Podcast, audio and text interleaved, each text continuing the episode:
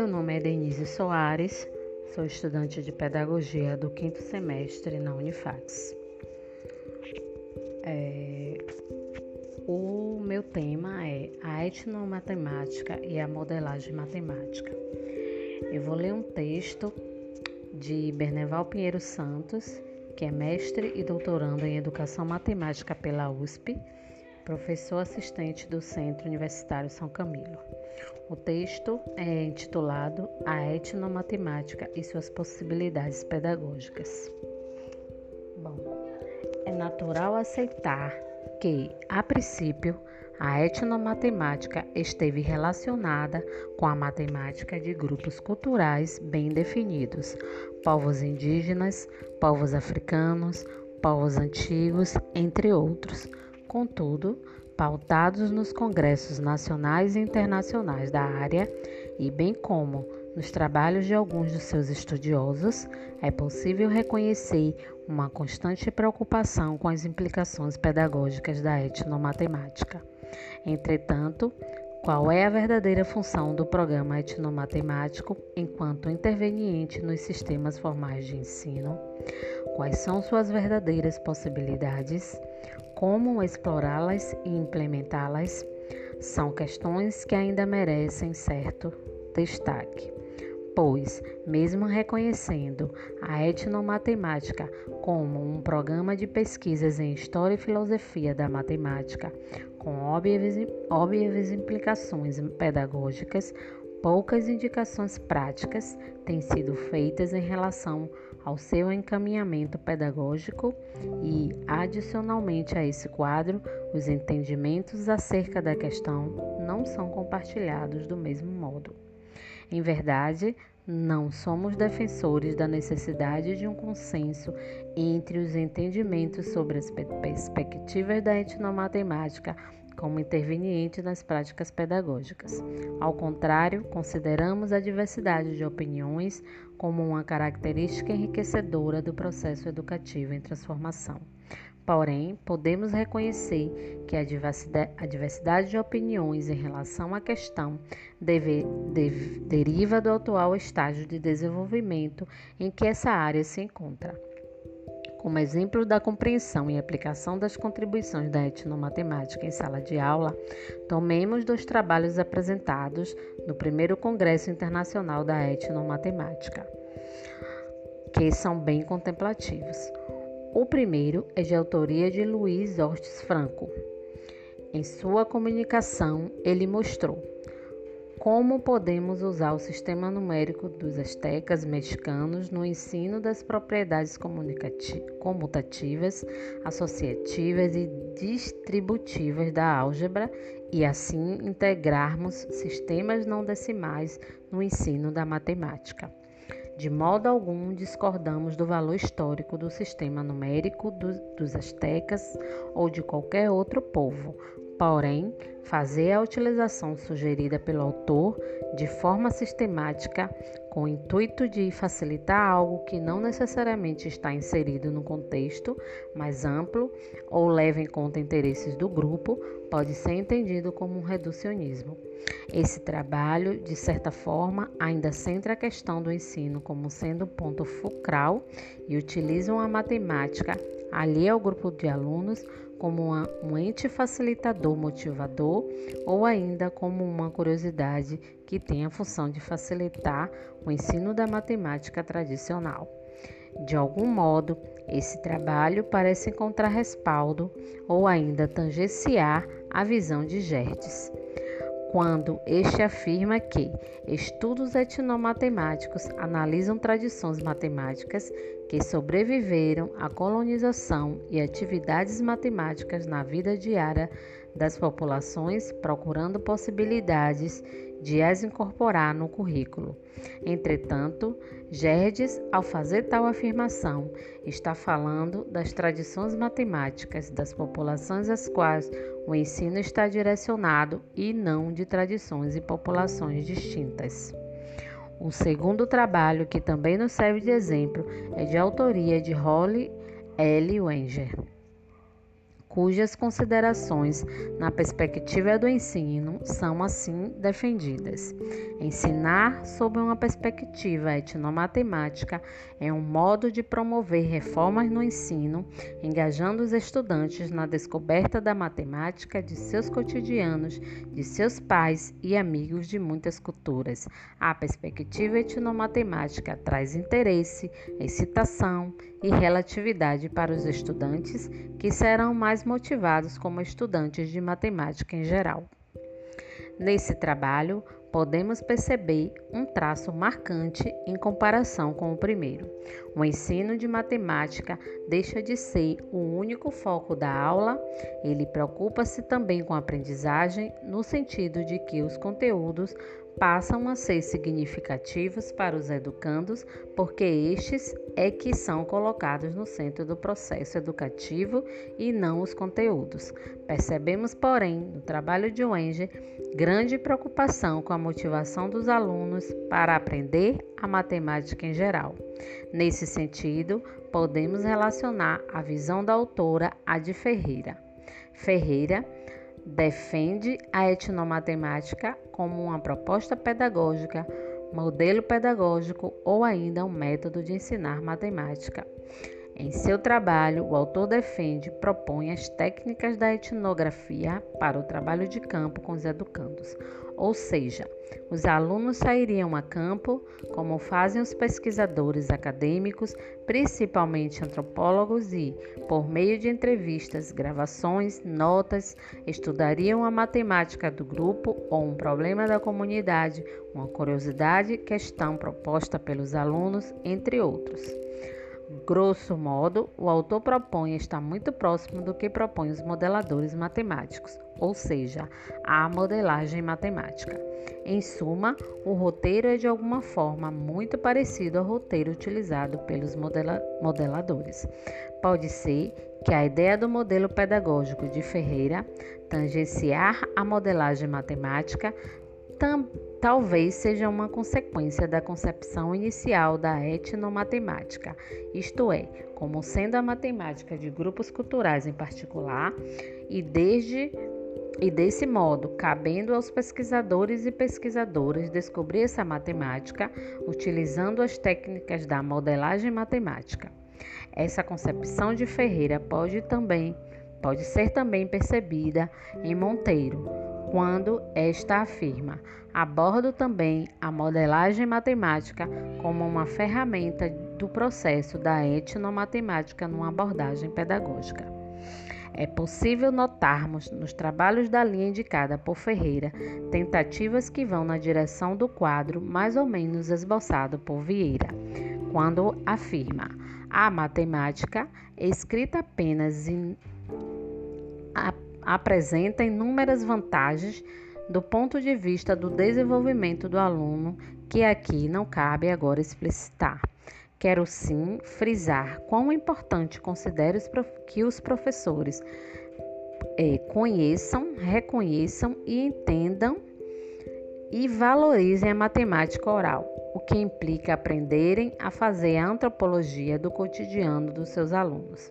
Depois, a resolução de problemas na sala de aula é, sem dúvida, uma forma privilegiada de estabelecer essa tão querida ligação entre a matemática e a vida, a abstração e o dia a dia. Trata-se em face da multiculturalidade, a heterogeneidade cultural, construir a interculturalidade, a coexistência da diversidade na unidade.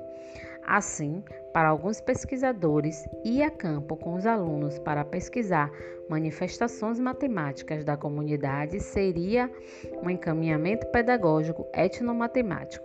Isso pode ser percebido em vários trabalhos. Entre eles estão o de Borba, de Ferreira, de Monteiro, de Wenger. De modo, de todo modo, vale enfatizar, os trabalhos mencionados são preciosos por levantarem questões centrais aos trabalhos da etnomatemática, vista como uma proposta pedagógica. No de Ortiz Franco fica implícita a ideia de que o conteúdo matemático deve ser ensinado e que os problemas do ensino de matemática podem ser enfrentados contextualizando-se os conteúdos da matemática acadêmica com exemplos de matemática de outras culturas. E no de Wenge é levantada uma questão prática muito próxima à do primeiro, entretanto, considerando talvez como exemplo de motivação a matemática do grupo social composto pelos alunos, seus pais, mães e amigos. Nesses trabalhos, surgem questões de algum modo norteadoras, tais como o ensino numa perspectiva etnomatemática.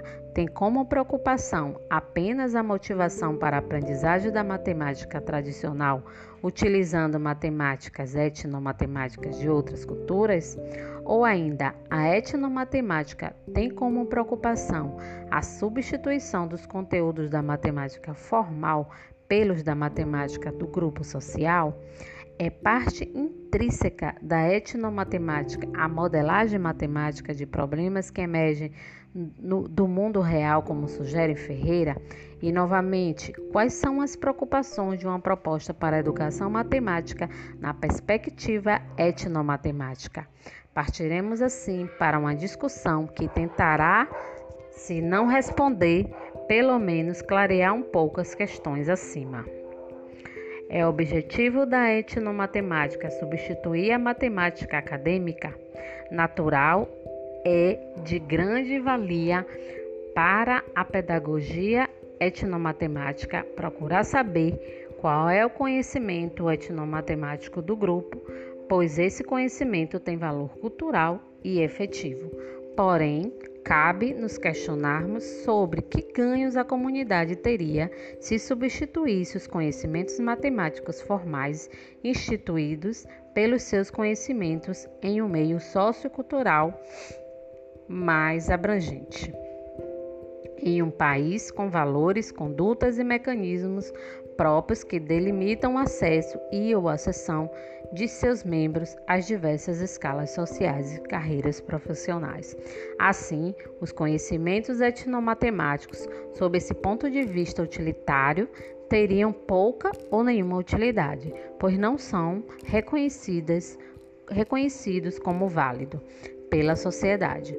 A título de exemplo, podemos citar o caso dos pedreiros que, notoriamente, têm formas próprias de quantificar, inferir e medir úteis em suas atividades, mas que não são reconhecidas, validadas pelos sistemas formais de transmissão de conhecimento e não são contempladas pelos mecanismos que mencionamos.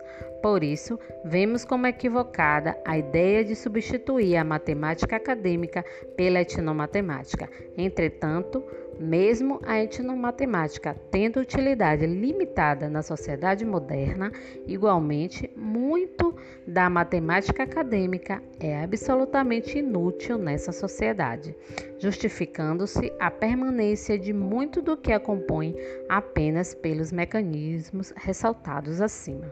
Entretanto, por um lado, consideramos que a disciplina denominada matemática é uma etnomatemática que se originou e se desenvolveu na Europa, tendo recebido algumas contribuições das civilizações indianas e islâmicas. Logo, não deveria ter maior valor em relação aos conhecimentos etnomatemáticos de certos grupos no seio da sociedade.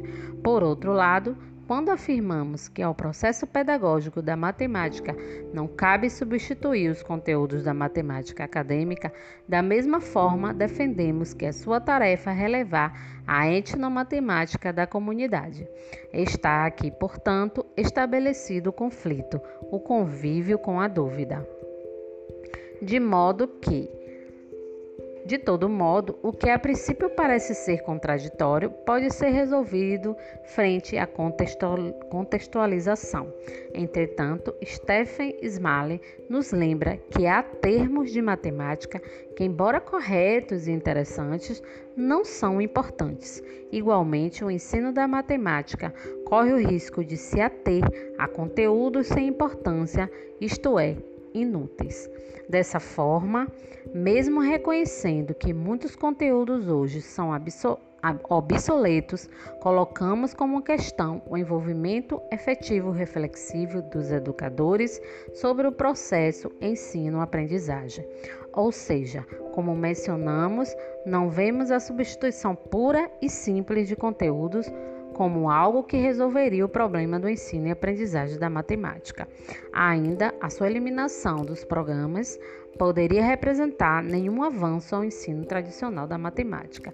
Da mesma forma, podemos reconhecer vai na mesma direção a inclusão de novos conteúdos. Isso porque a fraqueza do ensino não está no conteúdo, mas na forma como se ensina. Ainda nesse sentido, parece haver uma certa confusão em relação ao valor da matemática como instrumento utilitário em nossa sociedade. De alguma forma, o silêncio de muitos frente à manutenção desse ensino arcaico e conservador de matemática reforça a ideia de que todos os conteúdos são úteis e por isso merecem ser ensinados. Sobre isso, cabe aqui ressaltar que a distância entre a defesa de certos conteúdos pelo seu valor utilitário não está muito distante da defesa de sua utilização. Ingenuamente, ou, consequentemente, como instrumento de perpetuação do status, que, consequentemente, como instrumento de seleção social, filtro social. Porém, as consequências da ingenuidade e da perversidade não são essencialmente diferentes quando observamos os resultados desse ensino. De qualquer forma, defender o primeiro, seu valor utilitário, menos não implicando aceitar o segundo como instrumento de seleção, deve ser visto com certa cautela. Em relação a essa questão, Kinijinink apresenta importante subsídio para a nossa análise ao afirmar que os grupos socialmente subordinados expressam sua necessidade de dominar a matemática acadêmica frente aos desafios cotidianos que têm no confronto com a lógica e os processos que constituem e são constituídos pelos saberes oficiais dos grupos dominantes. E, em concordância com o que defendemos, continua sua argumentação afirmando que não se trata, portanto, de glorificar a matemática popular, celebrando-a em conferências internacionais como uma preciosidade a ser preservada a qualquer custo. Esse tipo de operação não empresta nenhuma ajuda aos grupos subordinados. Enquanto intelectuais, precisamos estar atentos e atentas para não pô-la em execução, exclusivamente na busca de ganhos simbólicos no campo científico ao qual pertencemos. No entanto, não se trata de negar a matemática popular, sua dimensão de autonomia, tão cara às teorias relativistas. Essa foi a minha contribuição. A colega Lindiana Carneiro prosseguirá com o texto. Muito obrigada.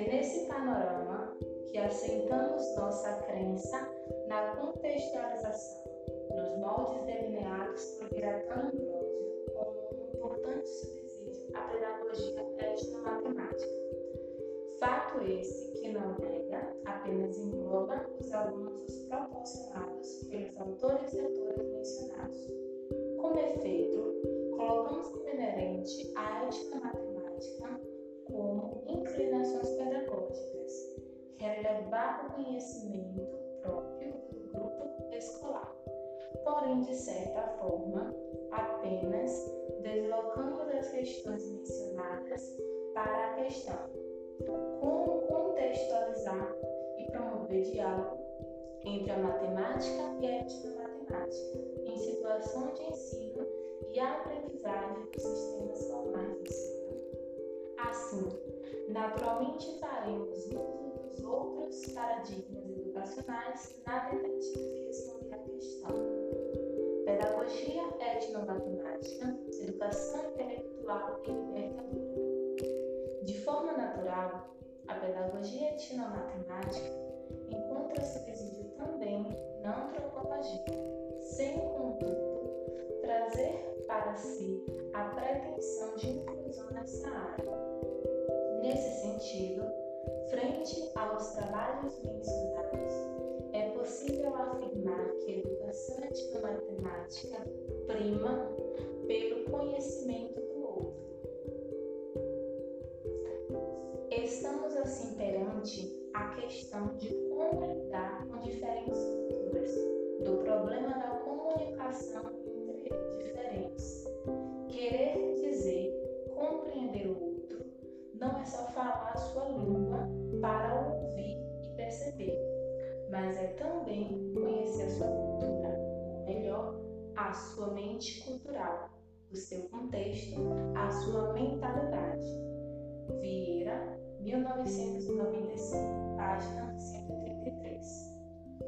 Então, nesse diálogo entre diferentes, reivindica o seu lugar no programa pedagógico etnomatemático. Também conceito paradigma da pedagogia intelectual. Pedagogia essa que tem por lugar comum a realidade multicultural das sociedades, pleiteando um processo pedagógico centrado não só no ensino, mas também na aprendizagem, buscando uma comunicação e a troca entre os diferentes, pondo em igualdade as vias de acesso sociais, mas sem perder a identidade local.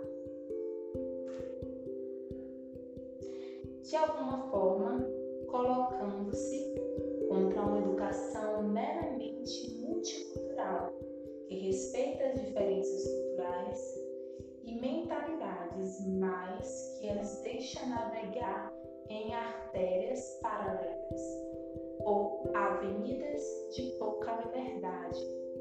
Contra também as políticas de unificação, assimilação e adesão a uma única cultura hemogênica.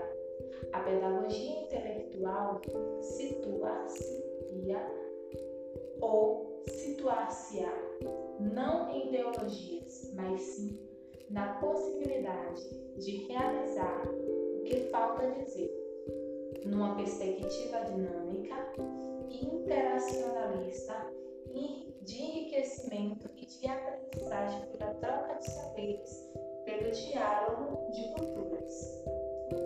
Na direção de uma pedagogia intelectual, Ambrósio afirma que, na educação, estamos vivendo um crescente conhecimento da importância das relações interculturais, mas, lamentavelmente, ainda há relutância no conhecimento das relações interculturais.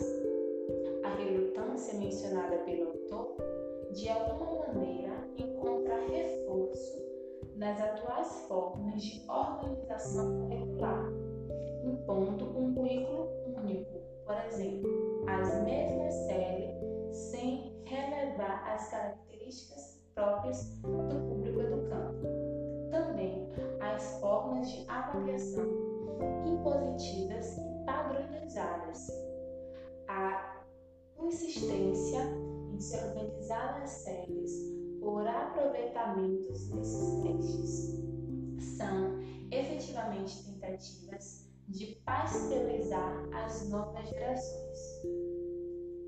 Assim, na forma de intervenção, o modelo intelectual implica uma dialética em constante contradição, assegurando a diferença, sem contudo a sustentar. Desse modo, o interculturalismo implica reconhecer as diferenças e também fazer com que seja origem de inovações e situações de enriquecimentos recíproca pela troca.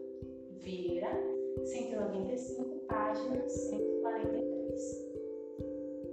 Na mesma direção, tem lugar na pedagogia etnomatemática, a pedagogia libertadora de Freire, ao trazer para si a tarefa de atuar contra os mecanismos de reprodução instituídos para desvendar a realidade que está sendo ocultada pela ideologia dominante, pelo currículo dominante. Assim, alinhada à pedagogia de Vieira, Tur e Ambrósio e a pedagogia libertadora de Freire, centramos a pedagogia étnico-matemática de Ambrósio. Entretanto, Freire, a esses modelos, os paradigmas educacionais coloca-se naturalmente a própria realidade da escola, assim como de toda a nossa sociedade, com seus vícios e ranços, como obstáculos a serem superados. Mais precisamente, reconhecemos que a dinâmica história, histórica na qual se acessa na escola seja o maior obstáculo, pois sabemos que não é a educação que modela a sociedade, mas o contrário, a sociedade é que modela a educação segundo os interesses de quem detém o poder. Freire e Shaw, 2000, página 49. Dessa forma, a mudança a operar passa por uma transformação qualitativa da educação, pela construção de uma sociedade de aprendizagem e, particularmente, por uma educação permanente que abranja não só as exceções, mas todos os cidadãos e a sociedade do seu conjunto. Vieira 195, página 140 e como operacionalizar essa mudança? Naturalmente, a resposta não é direita nem indireta, mas certamente a figura do professor surge como ponto central nesse processo, pois decididamente não devemos como possível operar mudanças profundas e inclusivas por decreto sem uma mudança qualitativa nas concepções dos professores e das professoras, assim como dos educandos. Indicações de caminhos. Das diversas instâncias de troca entre educadores e educadores matemáticos, congressos, seminários e colóquios da área, é comum surgir questões do tipo qual seria o modelo da etnomatemática em sala de aula? Ou como se ensina sobre a perspectiva da etnomatemática? Em geral, por um lado, tal preocupação dos professores e professoras podem ser uma consequência natural da forma tradicional dos processos educativos ser tão somente de ensino, como mencionados. Outro valor, talvez, venha do professor que vê-se etnocêntrico, visão promovida pela, pela e na escola. Outro lado, no dia a dia das salas de aula, os educadores são cobrados de diversas formas, ou ainda são confrontados com uma realidade inadequada ao desenvolvimento de atividades que confluam em direção ao respeito e à diversidade cultural ou sociocultural e à aprendizagem.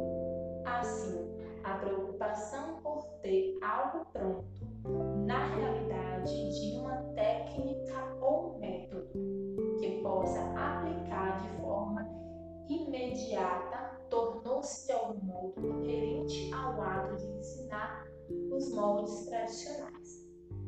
Entretanto, defendemos a etnomatemática não como um modelo de ensino em si, mas sim como detentora de relações inclusivas entre professores e alunos e das diversas formas de conhecer presentes em contextos culturais, socioculturais diferentes. Isso porque, mais importante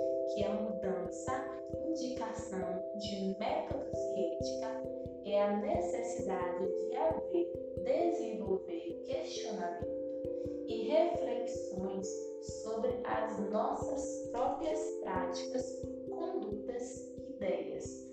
Vieira, 1999.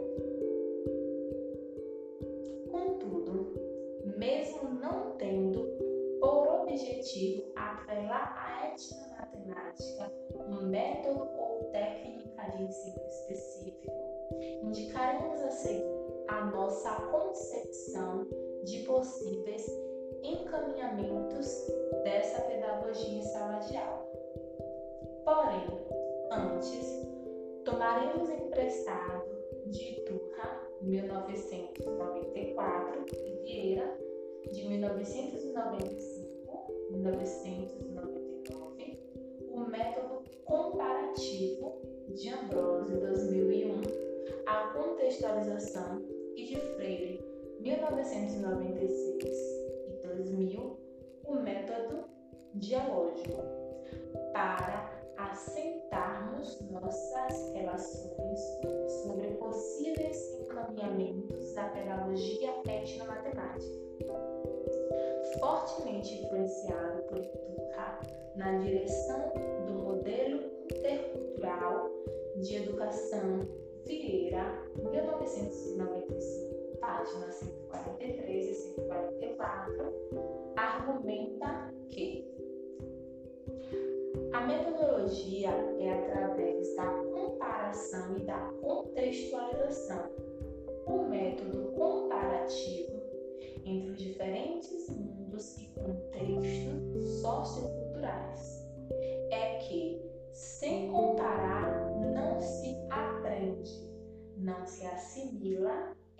Eventualmente memoriza-se e papagueia-se. É por isso que não há normas universais para ensinar nenhuma única forma de aprender. É preciso conhecer culturalmente destinatário para que o ensino produza de fato aprendizagem. Nesse sentido, a comparação entre a pedagogia etnomatemática, por outro lado, como instrumento do autor, regulação das próprias atividades de ensino e aprendizagem, pois na medida em que o professor busca constantemente aprender para além das circunstâncias imediatas do seu meio social, acaba por aprender uma constante busca por novas maneiras e alternativas de ensino. E o que é necessário ser ensinado, aprendido.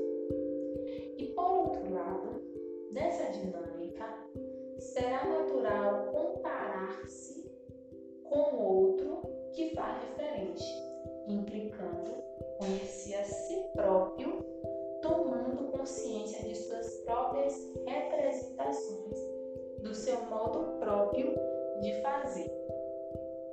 Dessa maneira, a comparação funciona também como um instrumento a ser desenvolvido e utilizado pelo autor em sua construção social, pois a comparação em si mesma acaba por ser um processo comum ao pensamento humano ninguém se pensa no abstrato. Comparamos-nos com o outro. Os outros nos dão imagem daquilo que somos, daquilo que queremos ou mesmo daquilo que não queremos. Tudo isso implica um método comparativo na construção identitária do self. O próprio eu constrói-se comparando o seu ontem com o seu hoje, por forma a posicionar-se no futuro. a construção do projeto pessoal. Vieira, 199, página 137. Nessa direção, tomando consciência de si e do outro à sua volta, tanto os professores quanto os alunos, através da comparação, terão à frente a questão do contexto a ser enfrentada e superada. É nesse processo a questão relacionada a que a matemática é ensinar fica razoavelmente relativizada, ou seja, pretender que uma, a matemática acadêmica, seja mais eficiente, mais vigorosa, enfim, melhor que a outra, a etnomatemática do grupo comunidade é a questão que, se removida do contexto, é falsa e falsificadora. É fato que o conhecimento etnomatemático do grupo comunidade tem certamente muito valor, pois lhe serve é eficiente e adequada para muitas coisas próprias àquela cultura, aquele etno, e não há por que substituí-la. Dessa mesma forma, a matemática do grupo dominante lhe serve, é útil e não há como ignorá-la. Ambrósio, 2001, página 80 a 81. Desse modo, quando lançamos mão do método comparativo, a contextualização e do método dialógico para assentarmos a pedagogia etnomatemática, enfatizamos que essa pedagogia relaciona-se a uma postura crítica por parte tanto do educador quanto do educando com o conhecimento dito de um outro modo. A utilização do cotidiano das compras para assimilar matemática revela práticas aprendidas fora do ambiente escolar, uma verdadeira etnomatemática do comércio. Um importante componente da etnomatemática é possibilitar uma visão crítica da realidade, utilizando instrumentos de natureza matemática. De Ambrósio, 2001, página 23. Ou seja, nessa relação educação-dialógica, vale enfatizar os conteúdos tradicionais terão importância secundária. Isso é, estarão a serviço, de certo modo, do desvelar da realidade para o desenvolvimento dos educandos e educandas. Dessa forma, serão relevantes os conteúdos que, de algum modo, apresentarem subsídio à intenção de desvelar a realidade, isto é, que sejam conteúdos críticos, sejam eles parte da matemática acadêmica ou da etnomatemática da comunidade. Entre outras palavras, a etnomatemática contextualizada se mostra como mais um recurso para solucionar problemas novos. De Ambrósio, 2001, página 80. Problemas estes que, de certo modo, estarão relacionados, a princípios básicos da matemática, normalmente aceitos sem contestação devido à ideia muito difundida da sua suposta neutralidade e universidade. Um exemplo disso pode ser tomado nas operações etnomatemáticas, na operação de edição, por exemplo. Gaducci, 1991, página 43, argumenta que uma coisa é a soma do ponto de vista capitalista e outra é o significado da soma para o trabalhador. O capitalista, na sua soma, inclui uma parte do trabalho assalariado. Da soma do assalariado, esse só pode contar consigo mesmo e com seus companheiros de trabalho. Até a matemática, que parece tão neutra, pode ser contextualizada.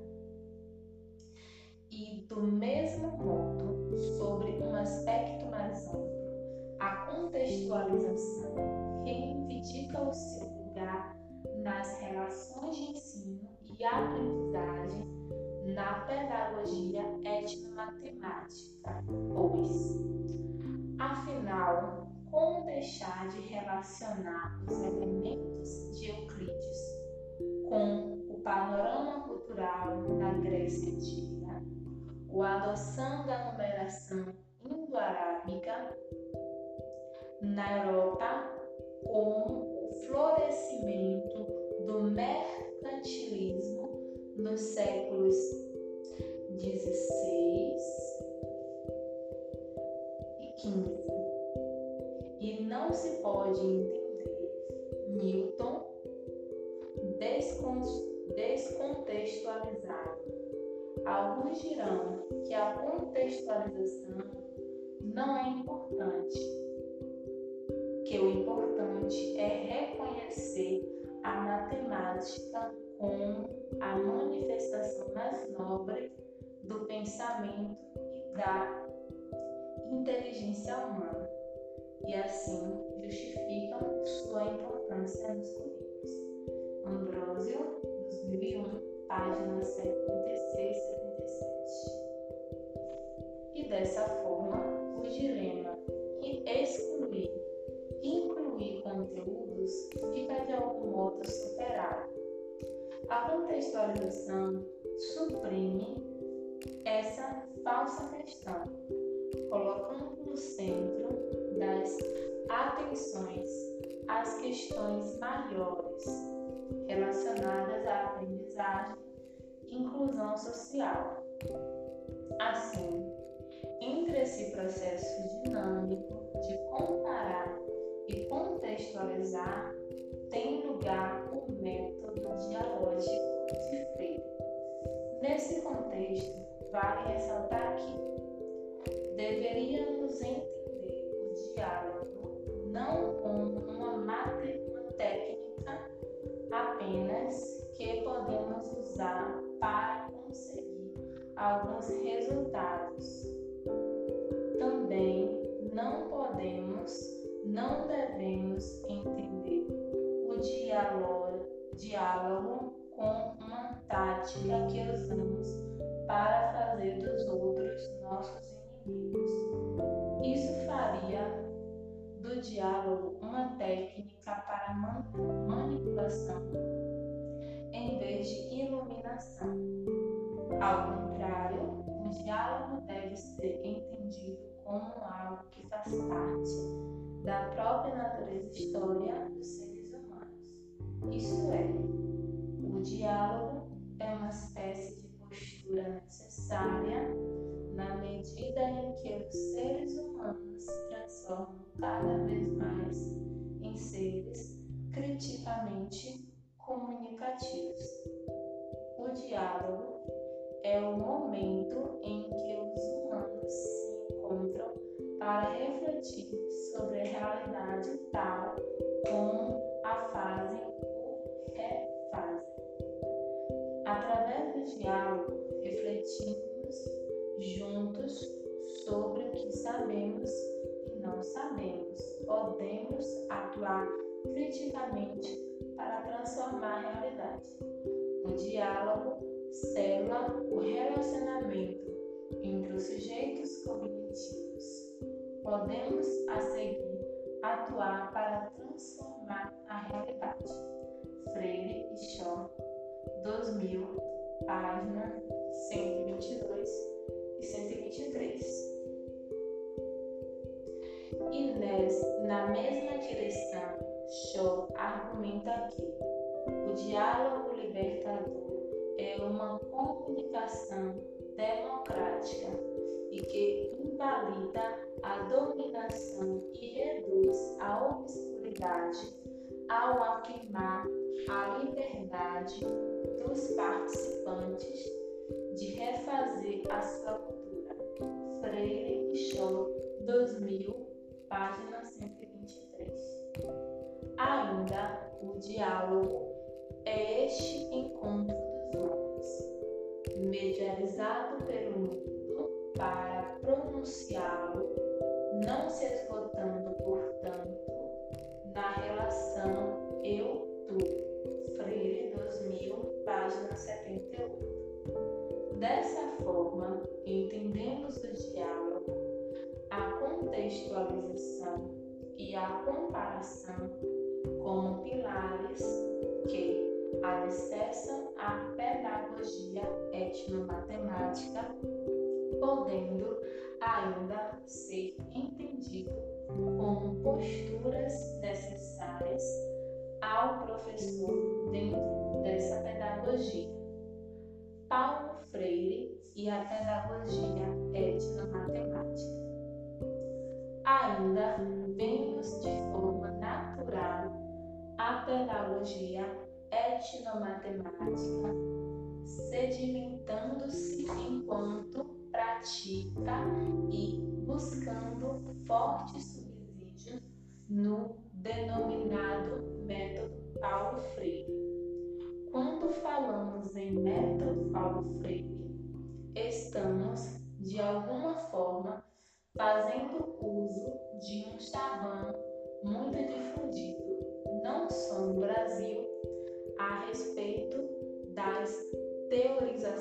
Paulo Freire na direção da alfabetização, primordialmente dos adultos, desenvolvidas por ele no início da década de 60 e difundidas em diversos países e povos como modelo de alfabetização. Entretanto, como ressalta Gadotti, 1991, página 32, a rigor não se poderia falar em método. Paulo Freire, pois, trata muito mais de uma teoria do conhecimento e de uma filosofia da educação do que de um método de ensino. Ela empresta desse método as suas premissas básicas, sendo a principal delas a busca pelo entendimento da realidade do sujeito no sentido de buscar subsídio para emprestar aos sujeitos, educandos e educandas ferramentas para que possam compreender a realidade que os envolve e para modificá-la dentro de seus anseios políticos e socioculturais. Desse modo, o casamento entre a pedagogia etnomatemática e o método Paulo Freire é a essência natural para olharmos mais um de perto os seus encaminhamentos. O segundo não se limita a alfabetizar os educandos, como mencionamos, mas também a desenvolver nele e, como eles, a consciência crítica. Da mesma forma, a primeira não se limita a ensinar matemática aos educandos e educandas, mas sim, de alguma forma, tendo como norte as diversas etnomatemáticas. Almeja alfabetizá-los matematicamente, relevando suas formas matemáticas próprias, suas realidades e anseios, seus meios socioculturais e culturais. Contudo, essa dinâmica, como defendido até aqui, não pode ser feita de forma alienígena ao sujeito educando, mas com ele, pois a superação de ideias não se faz no ato de consumi-las, mas no de produzi-las e de transformá-las na ação e na comunicação. E nesse processo, se o pensar do educando é ingênuo, será pensado o seu pensar na ação que ele mesmo se superará. Freire 2000, página 101. Dessa forma, a pedagogia etnomatemática, que tem como um dos seus objetivos a busca do pensamento, não pode ser feita de forma alienada de uma prática problematizadora, ou seja, a pedagogia etnomatemática alinha-se à pedagogia de Paulo Freire na medida em que carrega atrelada a si uma prática problematizadora sobre a qual vão os educandos desenvolvendo o seu poder de captação e de compreensão do mundo que lhes aparece em suas relações com ele. Não mais como uma realidade estática. Nesse sentido, reconhecemos na pedagogia etnomatemática as mesmas etapas do método de sendo essas etapas esquematizadas em três momentos: da investigação, da tematização da problematização. Gadotti, 1991, página 39 e 40, Paulo Freire, 2000. Dentro do ambiente formal de ensino, aprendizagem da matemática, a primeira etapa, a da investigação, pode ser encaminhada na forma de uma mesa redonda com educandos, com o objetivo de deixar mais ou menos claras as concepções do processo educativo da matemática dos professores e dos educandos. Considerando importantes essas etapas, pois, de certo modo, com poucas variações. Os alunos vêm de um ensino tradicional com forte influência tecnicista. Assim, um confronto, primeiramente no nível das concepções, é necessário. Porém, esse confronto naturalmente deverá ser feito de forma inclusiva, convidando os alunos a terem voz em um espaço que normalmente nunca tiveram na aula de matemática. E esse fato causa, é possível supor, um certo choque nos alunos.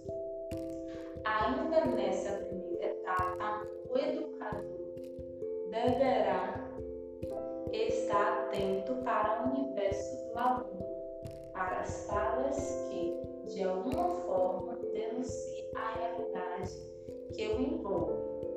Já nesta etapa, a da tematização, o professor ouve o aluno para descobrir temas que deverão ser organizados com problemas, desafiando a percepção prévia que os alunos têm da realidade e do assunto em questão.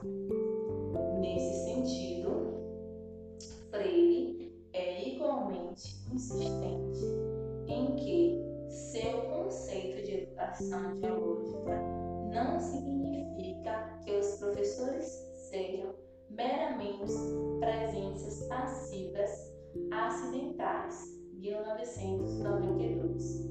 Os professores podem ser fortes influências sem serem superiores que controlam totalmente o ambiente de aprendizagem. Frankenstein, página 116. Entretanto, o tema não deve ser visto como uma hipótese de trabalho que deva ser comprovada. Se assim fosse, a investigação não seria em torno dele, mas da sua existência ou não. Freire, 2000, página 88. Em nossa pesquisa de mestrado, Santos 2002, apresentamos o seguinte exemplo de tema. Após as discussões e diálogos entre a professora e seus série, surgiram dúvidas sobre o que seria medida. Então, o tema medida foi colocado como problematizadora e, de, e direcionadora das atividades. A professora apresentou a questão: o que é medir? E quase todas as atividades e situações de aprendizagem durante boa parte do ano letivo giraram em torno dela. Na terceira etapa e da problematização, as situações de aprendizagem e de ensino passarão a centrar-se também nas atividades, mas devem ser considerados tanto conteúdos quanto métodos, pois um conteúdo emancipador se apresentando numa forma não libertadora reduzirá críticos e não desafiará a realidade tomada por certa pelos educandos. Frankenstein, páginas 111 e 112. Vale ressaltar é nessa direção de encaminhamentos que, de algum modo, poderão emergir dos alunos suas maneiras próprias de qualificar, de inferir, de resolver problemas, de entender sua realidade, a sua matemática, isso é, a sua etnomatemática. Entretanto, esse fato, ou seja, o reconhecimento na fala dos alunos de uma certa etnomatemática, deve sim ser comemorado, mas não como se o educador houvesse atingido um fim ou os objetivos da pedagogia etnomatemática.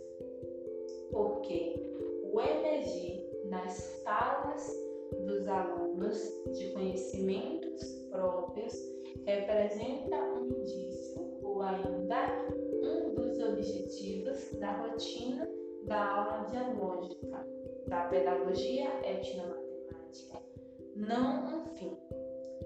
De algum modo, a pedagogia etnomatemática, como mencionamos, não pode ter como objetivo simplesmente o reconhecimento da etnomatemática do grupo. Por isso, mediante o que já expusemos, não apresentaria ângulo algum se isento de um contexto de uma causa maior, isso é, do que consideramos como apreensão da realidade e de uma aprendizagem por parte do sujeito educando. Muito obrigada.